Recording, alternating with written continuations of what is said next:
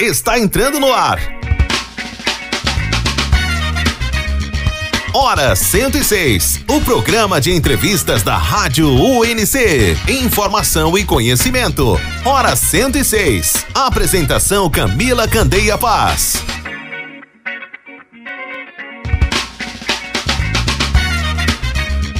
Bom dia, nosso super bom dia para você que acompanha a edição do Hora 106 dessa terça-feira, 23 de novembro de 2021. Estamos entrando no ar com a edição semanal do nosso programa de entrevistas, o Hora 106 aqui da Rádio UNC, a rádio educativa da Universidade do Contestado. Seja bem-vindo. Eu sou Camila Candeia Paz e vou te fazer companhia nas próximas horas. Hora 106.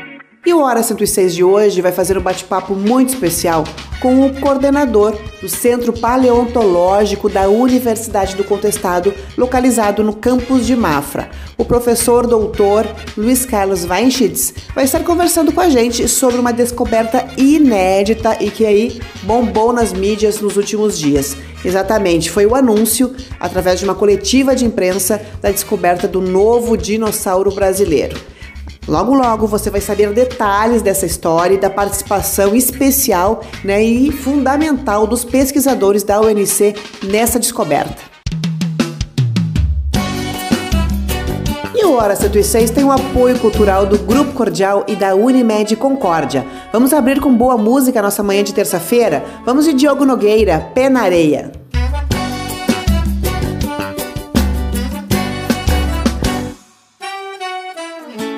Amor, vamos fugir, bora pra beira do mar. Vamos pra onde tá fazendo mais calor e ninguém pode nos achar. Bora viver, você e eu agora, eu e você. Vamos pra onde tudo pode acontecer, inclusive nada. Nada pode ser melhor do que a gente junto nós dois. Mil ideias, uma história de amor e o assunto é nós dois. Dois amantes namorando na beira da praia. Ai, ai, ai.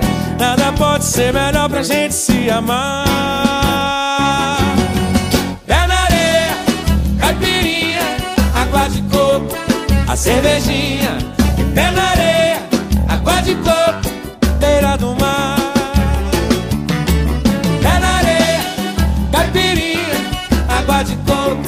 A cervejinha, pé na areia, água de coco, beira do mar.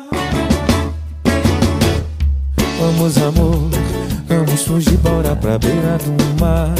Vamos pra onde tá fazendo mais calor e ninguém pode nos achar. Bora viver, você e eu agora, eu e você. Vamos pra onde tudo pode acontecer, inclusive nada. Nada pode ser melhor do que a gente junto. Nós dois, mil ideias, uma história de amor e o assunto é nós dois, dois amantes namorando na beira da ser melhor pra gente se amar.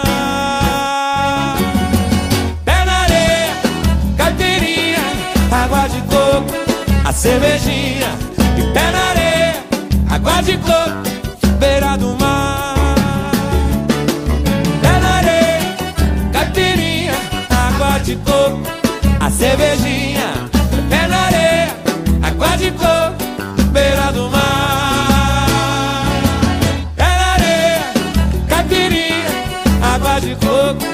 cervejinha, pé na areia, água de coco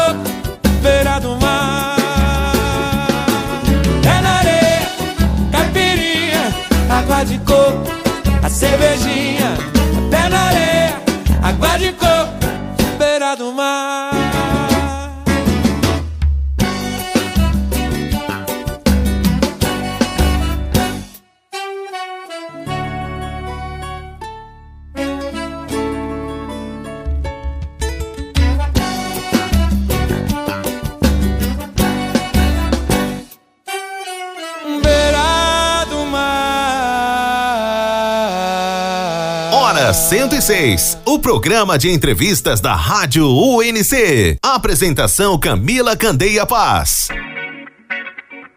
Bom dia, bom dia a todos que acompanham o programa Hora 106 da Rádio UNC-FM aqui do Campus Concórdia. Estamos conversando nesta manhã de terça-feira com o coordenador do Centro Paleontológico da Universidade do Contestado, o professor doutor Luiz Carlos Weinschitz, que está conosco, aceitou o convite de estar conosco hoje, compartilhando com os nossos ouvintes uma notícia muito especial, né, professor Luiz? Seja muito bem-vindo ao Hora 106 aqui da Rádio UNC. Obrigado, Camila. É um prazer estar participando pela primeira vez da Hora 106, né? E espero que a gente tenha um bate-papo que seja bem agradável para nossos ouvintes. Acredito que vai ser, porque a gente tem muita novidade para contar. Com certeza, professor. Satisfação tê-lo conosco também, né? Realmente pela primeira vez. Para os nossos ouvintes, eu vou pedir logo em seguida que o senhor também se apresente, fale um pouquinho da sua trajetória profissional. Né? O professor Luiz Carlos, então, como eu estava comentando, ele coordena o Centro Paleontológico da UNC, que é localizado no campus da UNC em Mafra, né? Mas aí é um centro de pesquisa de fundamental importância em nível estadual, nacional e internacional, está aí sob a coordenação, então, do professor Luiz Carlos. Professor, fala um pouquinho para a gente, para os nossos ouvintes, sobre uh, o seu currículo, né? A sua área de atuação e também, é, é, sei que é muito vasto quando a gente fala em termos de pesquisa, né, professor? Está envolvido nas principais pesquisas da área paleontológica. Fala um pouquinho para a gente dessa sua trajetória. Bom, primeiro só para começar mais do início possível, né? Eu sou é, natural de Rio Negro, a cidade vizinha aqui de Mafra, mas a minha infância toda morei aqui em Mafra, só saí quando fui estudar para Curitiba, onde eu fiz a graduação de Geologia. Né? É, trabalhei um pouquinho né, na, é, como é, é, representante, não, como responsável técnico por algumas empresas e depois de um tempo houve, uh, uma, surgiu uma possibilidade de ingressar na UNC, e acabei participando de toda uma situação que ocorreu no final de, de 1997, que, que foi de um, de um problema muito sério com a instalação de uma indústria aqui na cidade e que é, essas obras da, da, instalação dessa indústria atingiram rochas que tinham fósseis, que a própria população aqui quase não conhecia. E isso acabou tendo uma repercussão federal muito grande, assim, né? E, e, a universidade na época achou que era o, ela que deveria é, tentar resolver esse problema do, da preservação do patrimônio né, natural com a expansão, o desenvolvimento econômico da cidade, né, e assim foi feito, né. Nesse momento foi criado o Sempalho, né, e o Museu da Terra e da Vida logo em seguida, né. É, então, no final do, de, de 97, e, e aí abriu a possibilidade que eu ingressasse na universidade. Eu já já sabia da possibilidade de ocorrência desses fósseis, quando essa empresa se instalou e eu estava envolvido no começo. É, participei muito de, de, reuniões aqui na prefeitura e na Universidade Contestado. Em 2002 houve uma proposta para que eu ingressasse na universidade.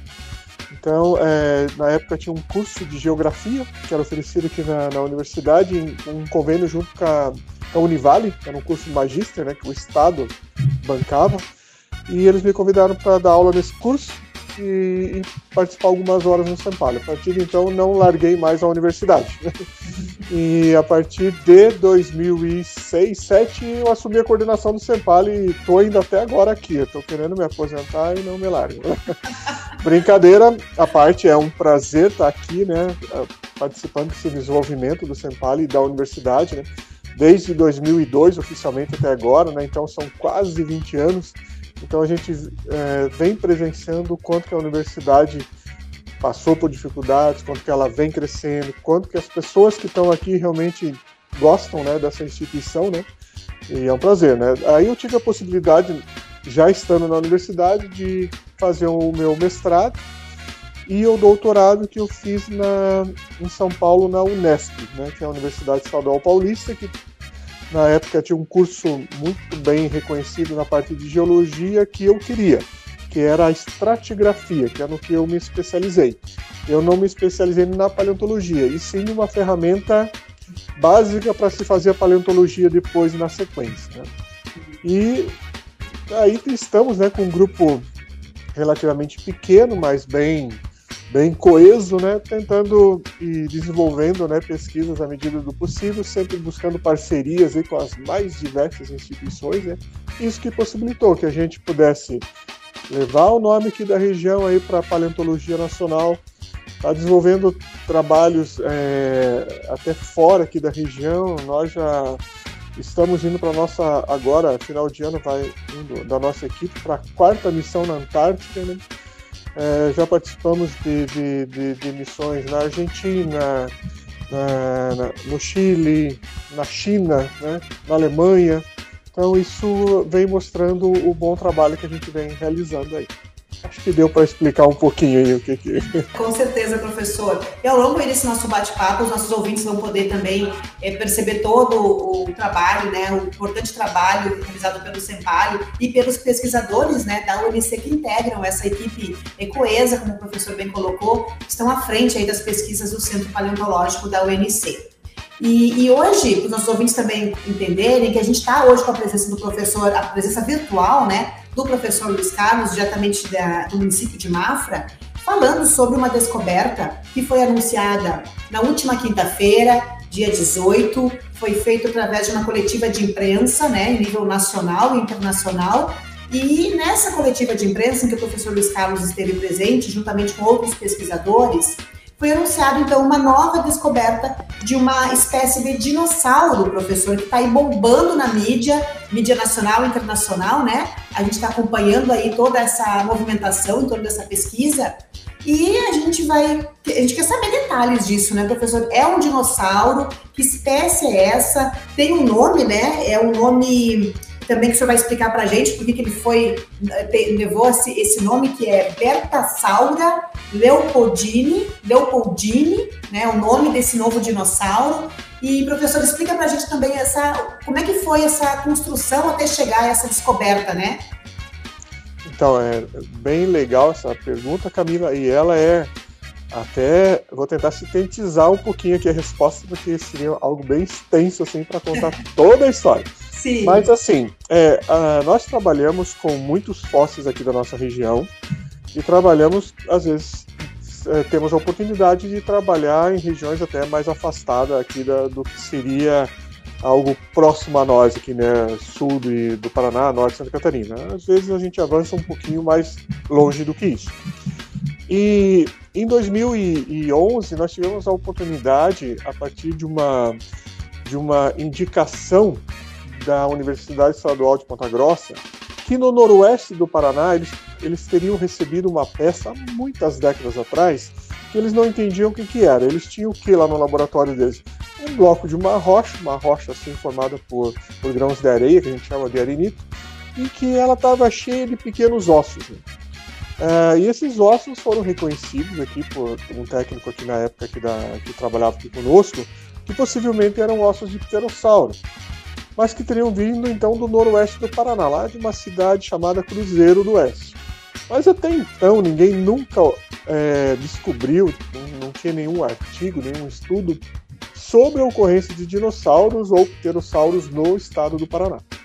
Nós fomos averiguar e acabamos achando, através de várias pistas, né, o local da onde que saiu aquela amostra. É uma história bem bonita, assim, de um, de um senhor que na década de 70 ele era meio autodidata, assim, ele morava no interior, andando numa estrada rural lá, ah, com a carroça lá, os cavalos escorregavam numa, numa subida lá, ele foi fazer uma valeta e cortando lá o, o fundo da estrada lá com uma ferramenta, ele achou que estavam saindo ossos da, da estrada, né? E ele achou que aquilo não era uma coisa é, normal, né? Ele achou que aquilo era uma coisa muito antiga, embora todos os vizinhos, segundo ele, é, deram risada, não acreditaram na história dele, ele pegou e conseguiu enviar isso para a Universidade de Ponta Grossa. Mas ele não teve nenhum retorno assim muito convincente. Eles simplesmente falaram que aquilo provavelmente era um fóssil que deveria ter muitos milhões de anos e parou por aí. Foi engavetado esse fóssil. Uhum. Como a gente redescobriu essa história, a gente foi lá ver e nós não achamos mais esse senhor. A gente achou o filho dele. Ele já tinha falecido, né? Sem ter tido a resposta. Mas o filho dele sabia de toda essa história e nos levou no local e lá a gente ficou impressionado com o que a gente viu. Era realmente uma ocorrência que que na geologia a gente chama de bone bed. É uma camada que é só ossos, né? Que é uma coisa extremamente rara na natureza de você ter fósseis numa quantidade absurda como tem lá. E aí a gente é, planejou todo uma, a, um trabalho de escavação, só que nós não tínhamos no nosso grupo um especialista em pterossauro. Daí a gente acabamos convidando o maior especialista do Brasil, um dos maiores do mundo, que é o professor Kellner, que ele hoje é coordenador do Museu Nacional e que ele iniciou as pesquisas com a gente. De lá a gente coletou centenas e centenas de blocos.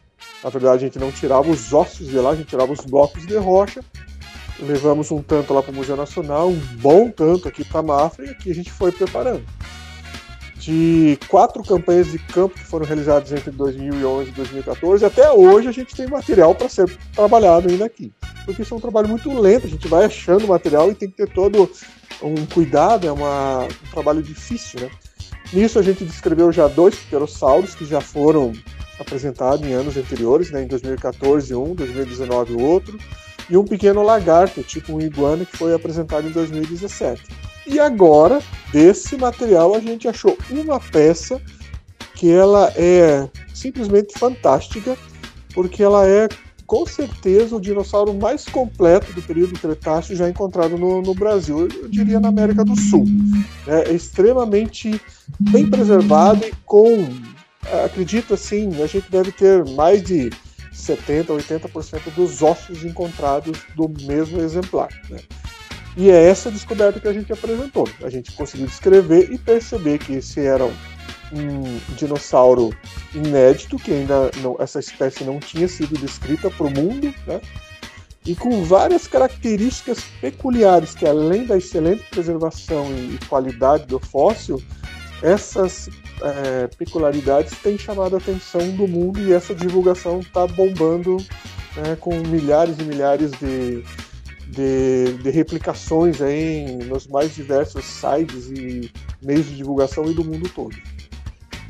Professor Luiz, e o envolvimento da equipe do Sempalho, né, é uma coisa também muito importante. Quer dizer, é uma equipe brasileira, né? Eu acho que é juntamente com o Museu Nacional que está participando, obviamente, de todo o processo, né, professor? Mas é, é, fundamental a gente destacar a importância da equipe do Sempalho, do Centro Paleontológico da Universidade, nessa descoberta que, como o professor bem colocou, né, é um dos esqueletos mais completos desses répteis descobertos aqui no Brasil, né, nessa região aí que também já deu frutos para outras espécies também, professor. E, e, é um trabalho aí que vem sendo realizado há anos, né, de escavações. Eu mesmo já estive visitando em loco, é um trabalho muito bonito da gente acompanhar. A gente que não é da área, mas que rende uh, descobertas riquíssimas, né? E a equipe está aí à frente dessa, de mais essa descoberta da, desse dinossauro. Isso mesmo, eu, eu lembro bem da, da, sua visita lá, né? Foi na época lá deu. A gente estava assim na, na, no meio das escavações, né? Então tinha muita repercussão na mídia também disso, né? E realmente o, o Sempalho, né, apesar de a gente ser uma equipe pequena, mas a gente sempre teve o, o apoio da instituição, né? É, nós coordenamos os trabalhos. todas as, toda a coleta, ela é, a, a metodologia implantada lá foi, é, lógico, já existe assim uma, uma metodologia geral para coleta de fósseis, mas lá a gente teve que desenvolver é, meios para facilitar conforme as características próprias de lá. E isso foi desenvolvido pela equipe do Sempalho, né? É, qualquer peça que tirava de lá sempre foi com a, a coordenação nossa. O Museu Nacional foi chamado, alunos lá do Rio de Janeiro ah, participaram também dessas escavações todas, mas mais como uma forma de estágio para eles aprenderem eh, como nós realizamos escavações paleontológicas. E sempre foi muito elogiado, né? não só as escavações que a gente fez lá em Cruzeiro do Oeste, mas que a gente tem feito aqui na região de Mafra, que a gente tem feito em outros lugares que a gente já participou. É, então, ah, lógico que nós tivemos, como eu bem falei, é, convidar alguns especialistas, mesmo porque nós não tendo um especialista na área, é, seria meio uma irresponsabilidade a gente tentar publicar um trabalho de que a gente não tem domínio, né? Então a gente tem que ter essa, essa noção, né?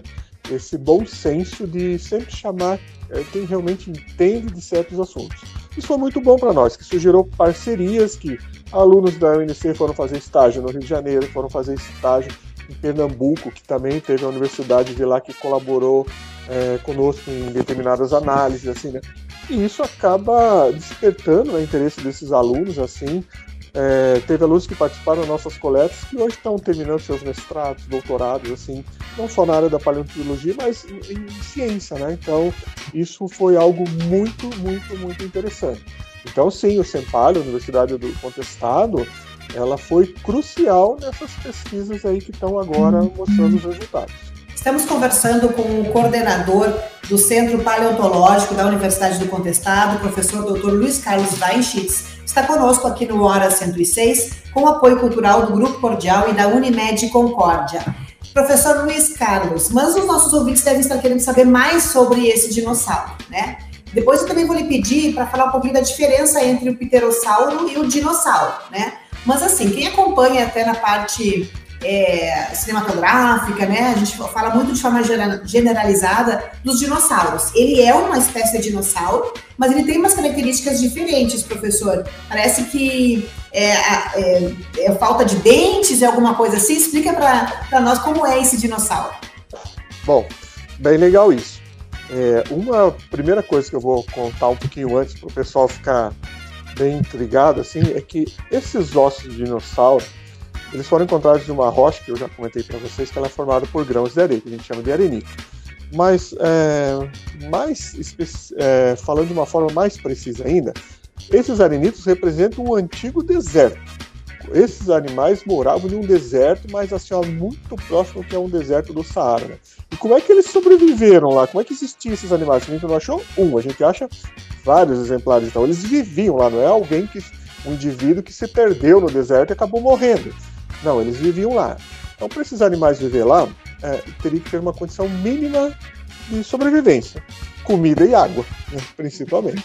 Então, é, a gente está avançando em alguns estudos e a gente está desenvolvendo já algumas publicações em que a gente fala que lá provavelmente era uma espécie de oásis que tinha uma água permanente durante determinado tempo e uma vegetação em volta.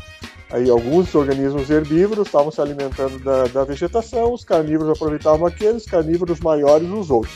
Por isso que a gente acaba tendo um lagarto pequenininho, um pterossauro médio, um pterossauro maior. Já tem dois tipos de dinossauro, né? Esse nosso é o segundo dinossauro descrito para esse local, né? Teve um outro que foi descrito há um ano e meio atrás por uma equipe da USP, né? Mas esse nosso, ele acaba sendo muito, muito interessante. Porque quando a gente começou a preparar nossas peças e viu, olha, tem um dinossauro diferente que nós estamos achando peças aqui. Então a gente deixou algumas peças isoladas até que a gente foi mexendo em uma peça grande a gente não sabia o que tinha dentro, apareciam sinalzinhos de ossos, a gente vai lá desgastando a rocha de repente começou a aparecer mas aqui tem quase uma cauda, aqui tem uma pelvis, aqui tem costelas, tem vértebras, aqui tem um bracinho, tem pescoço, tudo meio solto, assim, o bicho meio que morreu, né? Ele acaba se decompondo e os ossos dão aquela espalhadinha, mas muito próximos, assim, né? Era um bloco relativamente pequeno, assim, um, talvez um meio metro quadrado, quase é, um metro quadrado, assim, era o tamanho do bloco. E nós, mas cadê os dentes, né? E os dentes, normalmente, para é, vertebrados, eles são muito interessantes para se fazer classificação. Né? E a gente procurava os dentes, mas o bicho está quase inteiro, mas não tem um dente solto, não tem, não tem. Outro dinossauro descrito, ele tinha dentes, né? Como é que você não tem? Uh, o que, que aconteceu, né? Por que a gente não acha os dentes? Aí a gente iniciou toda a pesquisa e fomos chamar um especialista, né?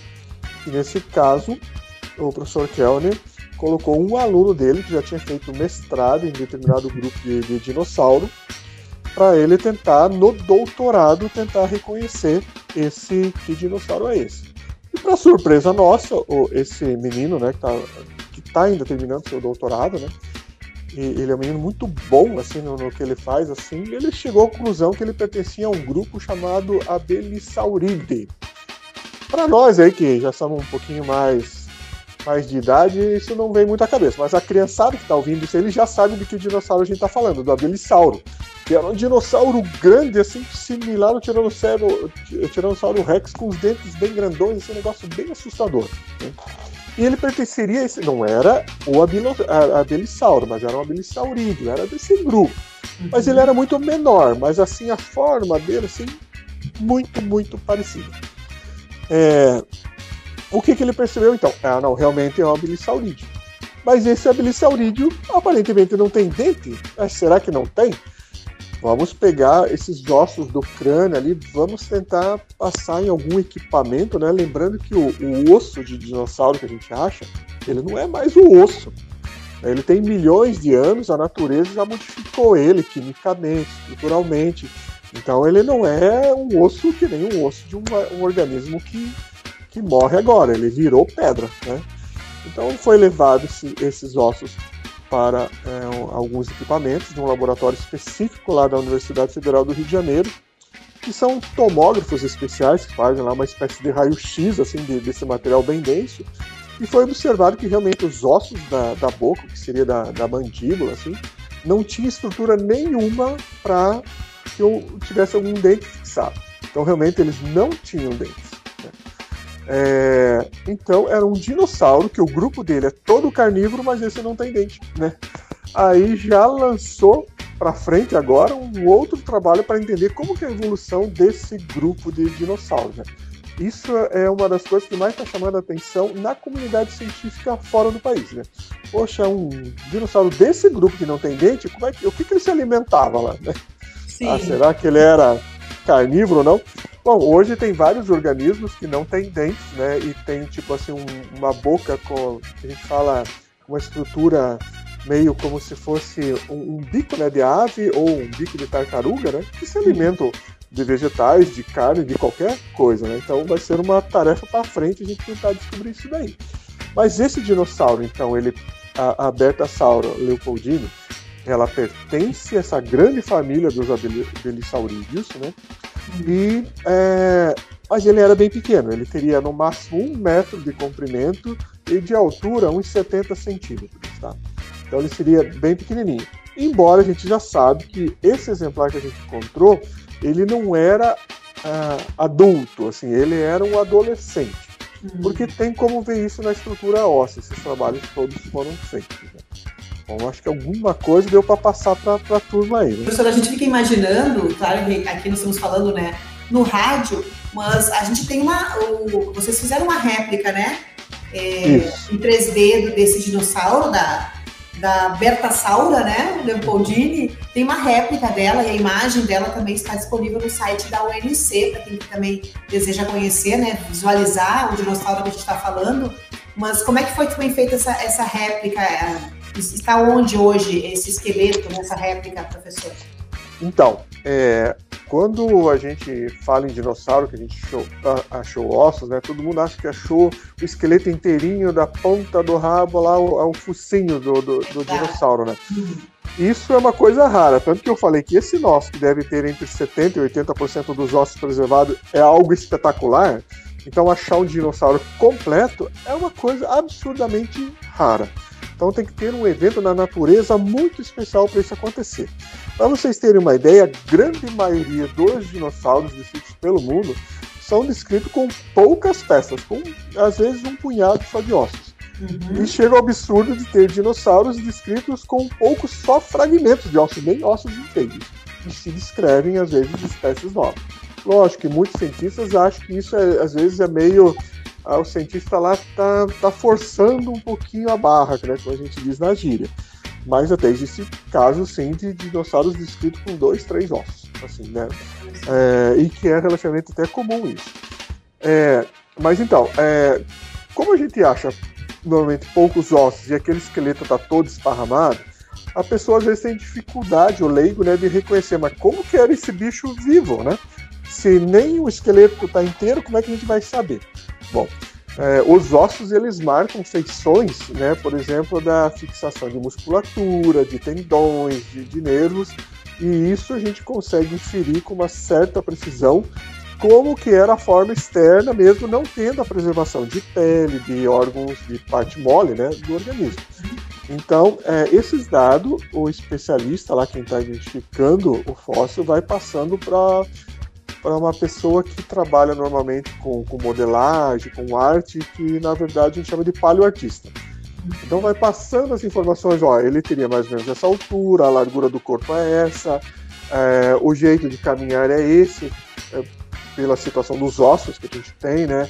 O braço dele ele teria esse alcance para mexer, a boca dele teria essa abertura, esse grupo de fósseis provavelmente teria uma pele assim, porque ele viveria no ambiente de deserto, etc.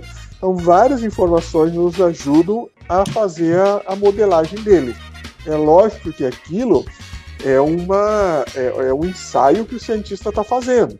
Ele não tem como dar certeza absoluta quando não tem o registro da pele do organismo, por exemplo. Mas não é muito longe da realidade. Então lá no Rio de Janeiro tem um paleoartista chamado Maurílio de Oliveira, que ele fez uma escultura. Ele esculpiu lá em resina, em gesso, em, em isopor lá, aquela, aquela escultura que vocês viram nos videozinhos. E aí, baseado naquela imagem, eu pedi para um outro profissional fazer uma, uma, digitalização, criar uma animação em 3D. E vocês também viram lá uma animação curtinha, a gente está aumentando essa animação para fazer algo mais legal. Daí é um outro tipo de, uma outra metodologia para se fazer isso. Né? Mas aquilo realmente é assim, é a ideia que o cientista está imaginando. Cor é praticamente impossível de saber como é que ele tinha. Mas dá para a gente chegar perto. Hoje em dia existem muitos animais, muitos répteis que vivem em deserto. E aquela cor que eles têm tem a ver com o ambiente que eles estão. Às vezes tem a ver para evitar a insolação ou para se camuflar na areia. Então a gente vai buscar essas informações para criar o modelo vivo, vamos dizer, do dinossauro. Que bacana, professor. É exatamente isso, né? É a união aí da, da paleontologia com a tecnologia, né? Quer dizer, a, da, da, descoberta dos fósseis, a gente, vocês conseguem, enquanto pesquisadores, descrever a espécie, unindo então outros profissionais para descrever e montar realmente, né? A gente poder ver, né? Visualizar o mais próximo possível, né? O dinossauro e as outras espécies que também vocês possuem aí no, no Centro de Paleontologia, no Centro Paleontológico da UNC. Uhum. Hora 106. Hora 106, o programa de entrevistas da Rádio UNC. Apresentação Camila Candeia Paz. Estamos aí conversando aqui no Hora 106 com o professor Dr. Luiz Carlos Weinschitz, coordenador do Centro Paleontológico da Universidade do Contestado no campus de Mafra, falando aí para gente sobre essa descoberta inédita da nova espécie de dinossauro, Bertasaura leopoldini, que é uma das espécies encontradas, né, diferente de todas as espécies encontradas no país até a presente data, levando em consideração as questões a respeito da sua alimentação, que o professor Luiz também colocou que é uma nova etapa aí dos pesquisadores para estarem averiguando, né, professor, como é que vai ser é, se desencadear uma pesquisa que vai descobrir a respeito dessa alimentação, como é que, que ele se alimentava, na verdade, né? Exatamente. Então, essa é. Mas isso é bom, né, que gerem essas dúvidas, porque a ciência vai estar sempre é, buscando essas, essas respostas, né? Então, a gente vai ficar também sempre de olho nas novas informações que vão surgir com a preparação de novas amostras é, provenientes de lá, futuramente de novas escavações. Então aí a gente vai somando aí um, uma quantidade maior de informações, a gente vai, é, vai conseguindo detalhar cada vez mais como esses organismos viviam, né? Então, uhum. hoje a gente já tem uma, uma, uma, resposta bem legal, porque é raro, né, nesse caso, como eu já tinha falado, não só de encontrar um dinossauro desse nessa qualidade e quantidade de ossos ali que foram preservados, mas junto com outros organismos na, na mesma, vamos dizer, pacote de rochas lá. Né? Então a gente sabe que todos esses fósseis que foram encontrados, eles conviveram né, nesse mesmo ambiente. Então nós conseguimos fazer até uma ideia de como que era uh, esse, esse ecossistema ali, né? A gente vai uhum. formando essa ideia. Muitos, muitos fósseis, é, às vezes é encontrado um único exemplar e com quase nada de outro organismo junto, que fica muito mais difícil de fazer essas interpretações. Né? Então a gente está num caminho aí bem, bem legal, com muita informação ainda para se descobrir, mas com grande chance de, remontando cada vez melhor essa história. É, esse dinossauro teria vivido, então, num período estimado entre 70 e 80 milhões de anos atrás, no Brasil, na região hoje é, de, do, de Cruzeiro do Oeste, né, professor, no Paraná.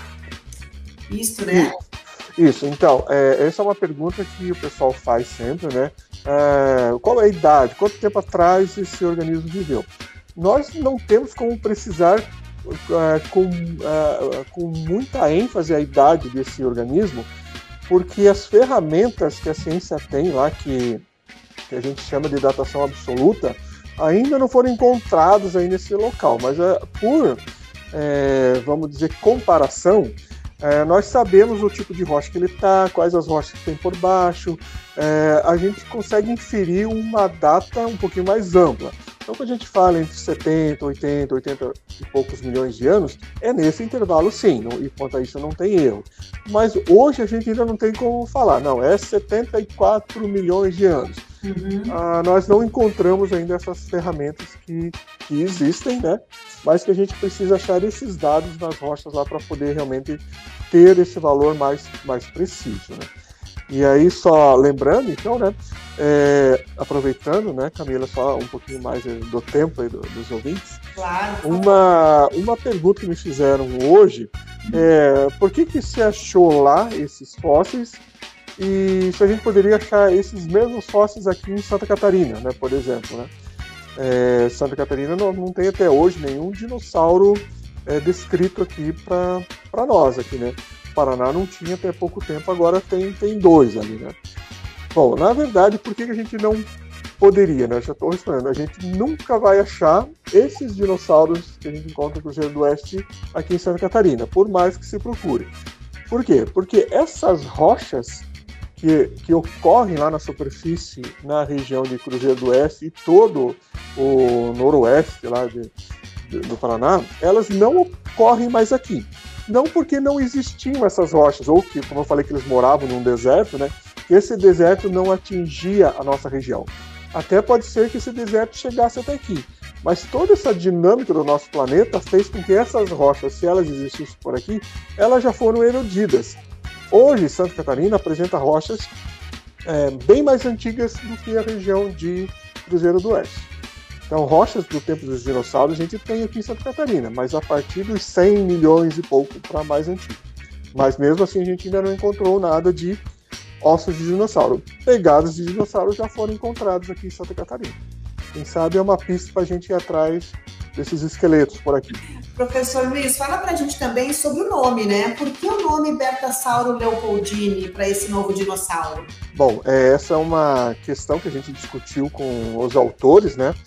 Para quando a gente acha uma espécie nova, né? Mas que nome a gente vai dar, né? Se vamos homenagear o local onde ele foi achado, vamos homenagear uh, uma pessoa importante, vamos homenagear o país, sei lá, homenagear um um filme da televisão, já tem até dinossauro que dá, é batizado com o nome de, de, de, de vilões aí do, do, cinema.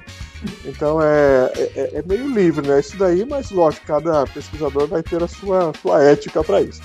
Bom, esse nome Bertasauro ele foi escolhido pelo, por quê? Bom, uma que esse fóssil, quando foi encontrado, é, esse material poderia estar aqui na UNC em Mafra, né?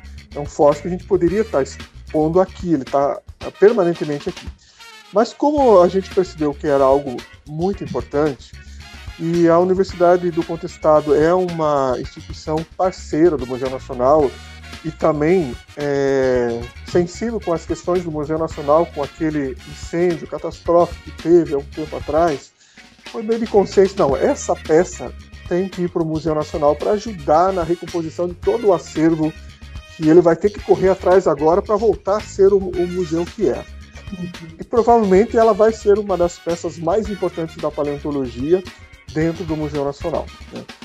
Então tá, foi decidido, ela vai ficar no Rio de Janeiro para o Museu Nacional quando estiver pronta, ela vai estar em um lugar lá de destaque.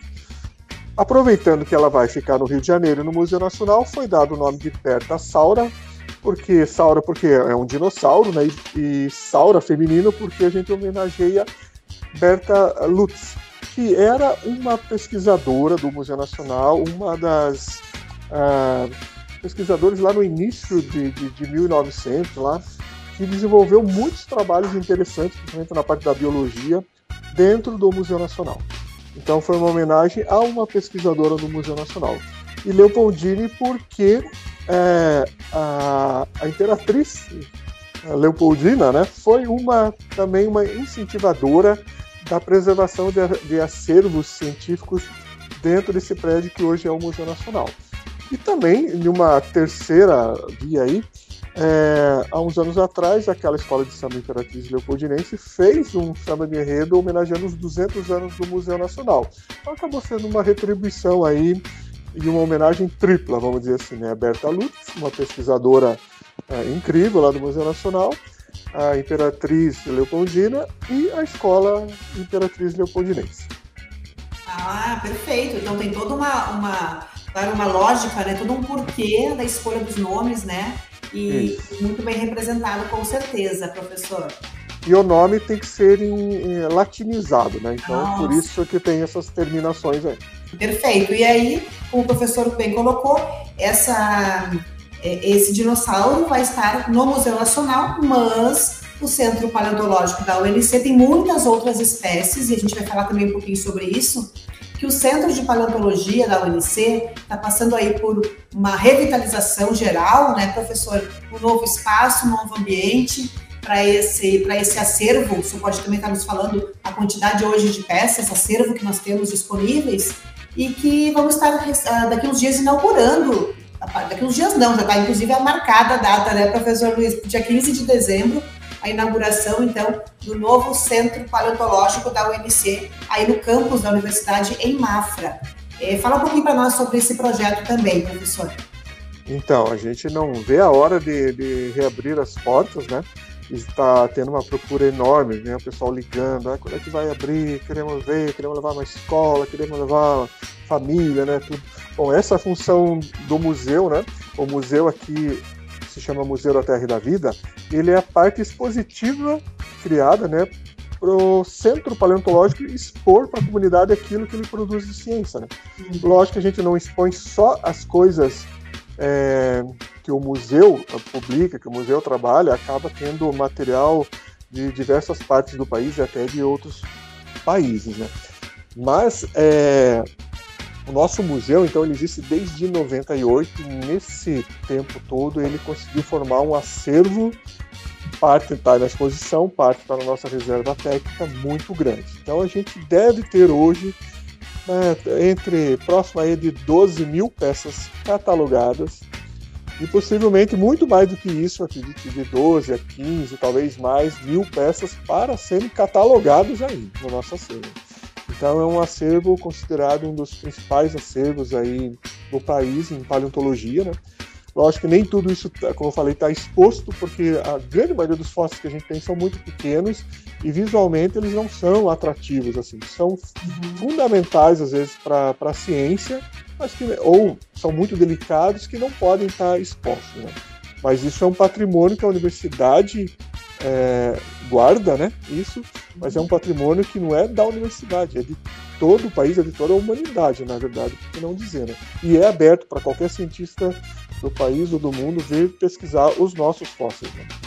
Então, aí o Museu Novo, né, depois de quase quase 25 anos, né, estão com uma reforma realmente é, ampla, né? Não tem uma parede, um expositor que não foi modificado, atualizado, melhorado dentro do nosso museu. Isso está deixando ele, já posso deixar todo mundo curioso, assim, muito bonito mesmo, assim, o pessoal vai ficar com vontade de ver. Ele vai estar tá muito mais é, dinâmico com o visitante, muito mais interativo, muito mais informativo, né? E visualmente uma exposição espetacular. É, nós tínhamos um espaço anterior, é, o espaço foi aumentado, né? então o nosso espaço anterior ele não comportava muitas peças que a gente gostaria de expor, que eram bonitas, né? que agora a gente está conseguindo fazer isso. Né? É, o, o, visitante vai ter mais conforto, né? ele tem mais espaço, o museu tem climatização, tem, tem sonorização, é, vai estar tá uma coisa maravilhosa. E, e aí, então o Bertassauro, por que não ficou aqui para nós? Né? Na verdade, como eu falei, é, é, eu acho que o Museu Nacional merece isso, isso é uma contribuição da Universidade Contestado lá, lá para o museu, isso vai ficar marcado, né? O professor Kellner, que é o coordenador do museu, já, já agradeceu um, 300 vezes né, que essa peça a gente fez questão de que fosse lá, né? Mas a gente vai ter exposição mostrando o Bertassauro também. Porque embora a gente achou esse exemplar praticamente completo dele, tem vários outros ossos, fragmentos de ossos que pertencem a essa espécie, que ajudaram a compor o estudo, que estão aqui. Uhum. Então a gente uhum. vai ter uma exposição mostrando alguns ossos, alguns fragmentos de ossos desse dinossauro, dos outros pterossauros descritos, do lagartinho lá do Garagamba e de inúmeros outros fósseis da nossa região. Que na verdade a, a composição principal, o maior número do que a gente tem exposto, são os fósseis que representam a nossa região. Essa é a principal função nossa, mostrar o que a gente tem aqui também, né? Fósseis só aqui de Mafra, não. Nossa região, eu falo, tem fósseis desde Canoinhas, Três Barras, Santa Terezinha, Irineópolis, Rio Negro, é, Campo do Tenente. Toda a região aqui está sendo contemplada na nossa exposição. Que ótimo, professor. Mostra aí a abrangência da UNC, né? Também é, para os nossos ouvintes aqui do, da, da UNC Campus Concórdia, que nos acompanha no município de Concórdia, né? Mas a rádio UNC também está presente em Canoinhas e, na verdade, para todo o Brasil via online. Os nossos ouvintes compreenderem que a UNC está presente em seis campi, né? Ela está presente em Concórdia, em Mafra, Curitibanos, Canoinhas, Porto União, Rio Negrinho. Então, a UNC é, é uma, uma universidade multicamp e a principal área de atuação aí Mafra também com a pesquisa do Centro Paleontológico, colocando então à disposição da comunidade para visitação no Museu da Terra e da Vida a partir do dia 15 já de dezembro. Professor, somente para o ano que vem ah, vai estar aberto para visitação, com, já, né, para as pessoas estarem procurando aí, né, a conhecer o espaço. É, nós estamos aguardando um pouquinho esse, esse calendário nosso, né, para o ano que vem. É, mas a, ele vai abrir dia 15 de noite. Essa, essa inauguração, acho que ela vai ser é, um, um pouquinho restrita até pela, pela questão de, de, de espaço e tempo e tudo, né? É, e, é, é, e a partir, exatamente, e a partir de 16 e 17 com certeza, até a gente entrar em recesso, né? Que eu não tenho ainda essa data. Depois que vocês uhum. tiverem, até gostaria que você pudesse colocar. E voltando do recesso, vai estar aberto normalmente aí para atender toda a população da região aí e de qualquer lugar que venham aqui, né? Aliás, o, o nosso museu aí, ele antes da pandemia, né, do, do jeito que ele era, a gente já recebia na faixa aí de 800 visitantes por mês, né, sendo que a grande maioria, em torno de 60, 65% eram de fora do município, né, então é, ele acaba sendo até um fator turístico aqui para o município, né? Muita visitação estrangeira, muita visitação de grupos de universidades, né? De, de vários estados que, que anualmente nos, nos visitam, né? E a gente quer retomar aí com, com um grande empenho aí, né? E que venham cada vez mais pessoas aí a partir da nossa reabertura. Sem dúvida, sem dúvida, fica aí convite para os nossos ouvintes estarem, então, a partir de 2022, buscando né, agendar a sua visita ao museu. Uh, né, nós aqui de Concórdia sempre estamos lá no espaço. É um lugar riquíssimo né, de conhecimento, riquíssimo. A gente consegue aí visualizar e realmente viajar pelo tempo, né? Voltando a milhões e milhões de anos atrás através da, das espécies, não apenas de dinossauros, pterossauros, mas também de, de outras amostras, né, professor, como é, da parte de geologia, da, da, do universo. O senhor pode me explicar mais também sobre isso, né? Tem outros é. espaços também. Sim, o nosso museu, a ênfase dele, é claro, é na paleontologia, mas a gente acaba tratando de história natural como um todo, né? Então, a primeira sala do museu a gente vai falar do início de tudo, vai falar do universo, do sistema solar, do que, que a Terra é composta, né? A gente não tinha, agora a gente vai ter até uma exposição de alguns meteoritos, né? Que é algo bem curioso, normalmente, né? As pessoas se interessam por essa parte também. A nossa coleção de minerais e rochas, ela foi muito incrementada com uma doação de um, de um geólogo de, de Florianópolis, aí, que ele, ele tinha uma coleção fantástica e, e ele acabou deixando de herança para nós, né? Ele faleceu e a, e deixou como para a família dele que era para trazer aquele material para nós aqui, então esse material vai estar sendo exposto, tem peças belíssimas, né? Ah, aí sim a gente tem uma parte bem é, expressiva falando da, dos fósseis da, da nossa região, começando um pouquinho com fósseis mais antigos, a gente vai ter coisas de quase um bilhão de anos aí de, de, de idade de fóssil, né? Falando dos fósseis da nossa região, passando pelos dinossauros, chegando naqueles fósseis que representam a criançada gosta muito lá dos animais da era do gelo, do filminho, né? Que a gente fala aqui da megafauna, então vão ter alguma coisa em exposição disso e terminando no que a gente tem hoje. Então a gente tem uma exposição de animais taxidermizados, né? animais empalhados, né? Da nossa fauna aqui, né? da fauna aqui da, da, da região sul do, do Brasil também vai estar exposta, que é a parte final da nossa coleção. Mas o pessoal vai cansar de andar dentro do museu, vai tá, ter muita coisa para ver né, e, e, vão querer retornar várias vezes para ver e rever de novo. Um espaço riquíssimo para de conhecimento, né? E a universidade está aí à frente desse projeto muito bacana, né? Em nível nacional e internacional. E falando em nível internacional, professor, o senhor comentou no início da nossa entrevista que vai estar indo para a quarta missão da Antártica. É o senhor que vai estar indo? novamente ou vai mais uma equipe, outros pesquisadores da UNC? Infelizmente não sou eu, né? eu fui nas três anteriores e essa missão para a Antártica ela, ela é uma missão um pouquinho diferente por causa das restrições sanitárias, né?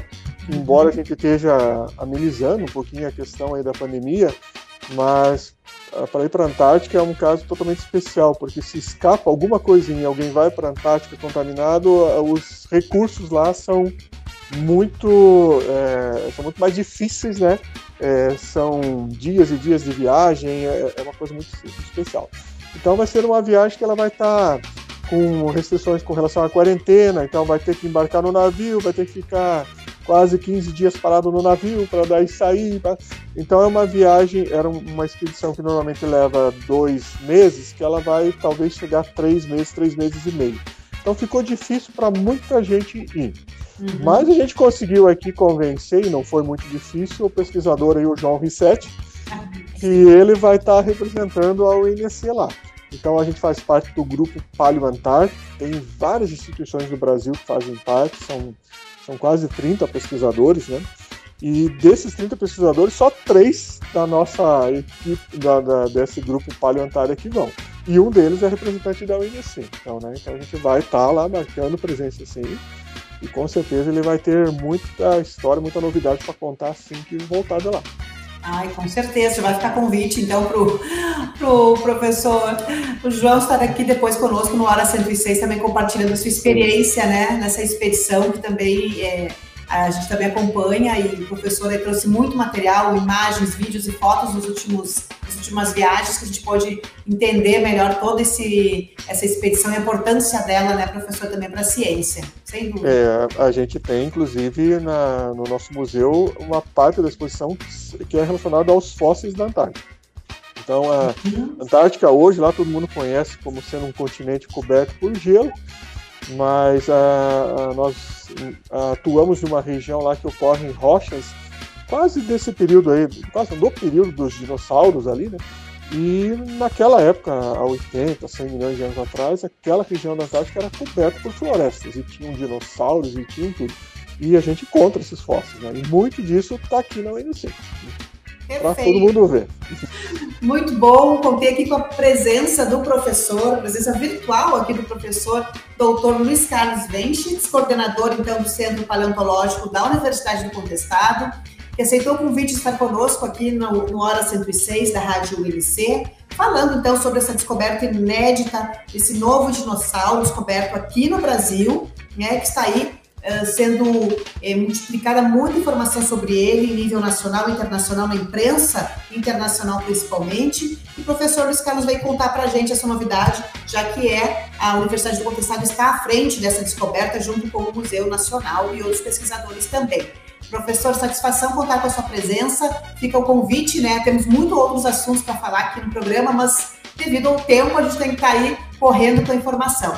Mas muito obrigada por aceitar estar conosco e eu deixo também o senhor passar o convite para estarem visitando o museu, né, em 2022 e outras novidades que vêm por aí. Ah, não, agradeço a oportunidade, Camila, mas eu, eu preciso também agradecer é, todo o apoio que a gente tem é, tido aqui da, né, da, da, reitoria, principalmente né, nesses assuntos relacionados à, à, pesquisa, o que a gente vem trazendo assim de necessidades, está sendo atendido, né? E essa reforma do museu também, né? Não, não tem como deixar de falar. É, não é só o museu que está sendo reformado, a parte de trabalho nossa, de, de, dos escritórios de trabalho, dos laboratórios, da, do local onde a gente guarda os fósseis que não estão expostos, está sendo totalmente reformado e, e, dentro das condições de qualidade necessárias para a melhor preservação desse material, né? A gente só tem a agradecer toda a reitoria né, por esse, esse apoio gigantesco que a gente está tendo. Né? A gente, como eu falei, a gente tem, é, existe há quase 25 anos e agora que está acontecendo realmente uma reforma aí é, bacana que nos orgulha muito, né? E fico à disposição aí quando você precisar de mais, ou a gente ter alguma novidade, né, para a gente contar aí. E deixo convite para toda a comunidade, a partir do momento que o museu estiver de novo aberto, que venham conhecer que vale a pena. Com certeza, professor. E essa reforma é um reconhecimento, sem dúvida, do trabalho de vocês enquanto pesquisadores, que a reitoria aí reconhece, né? E investe com certeza na ciência, na pesquisa mais do que nunca, fazendo um diferencial importante aí para toda a comunidade. Obrigada okay. novamente, professor. Um grande abraço, professor Luiz Carlos Weinschitz, coordenador então do Centro Paleontológico da UNC. Hora 106. Agora na rádio UNC. As rapidinhas do Hora 106. UNC. Essa é a nossa rádio.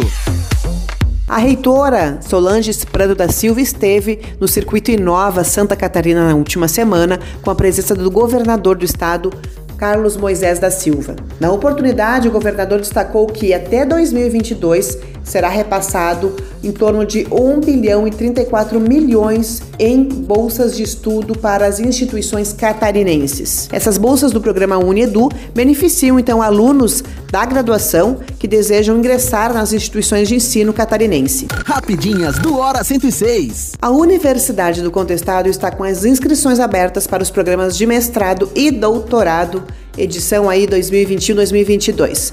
Para você se inscrever, basta acessar o site da UNC e conferir aí as opções de cursos de mestrado de acordo com a sua área de atuação, sua área de conhecimento. Inscrições abertas para o doutorado e desenvolvimento regional, localizado no campus de Canoinhas. Inscrições abertas também para os mestrados: mestrado profissional em administração, mestrado profissional em engenharia civil, sanitária e ambiental, aqui no campus de Concórdia, e mestrado em desenvolvimento regional, também no campus de Canoinhas. Então não perca, faça aí uma diferença no seu currículo para a área 2022. Inscrições abertas para os programas de estricto senso da UNC. Hora 106. E a editora da Universidade do Contestado lançou essa semana novas publicações. Entre elas está a obra Relatos e Vivências de Alunos e Professores e Funcionários da Escola de Educação Básica, professor Olavo Seco Rigon. Entre os professores coordenadores dessa obra está o doutor Jairo Marquesan. Essa obra está disponível já no link da editora UNC. Você pode acessar através do portal da pesquisa no site da Universidade do Contestado. Como esta, existem muitas outras obras publicadas no formato virtual na editora da Universidade do Contestado, obras inclusive em nível internacional. Então não perca tempo, conheça as nossas publicações e acesse e boa leitura.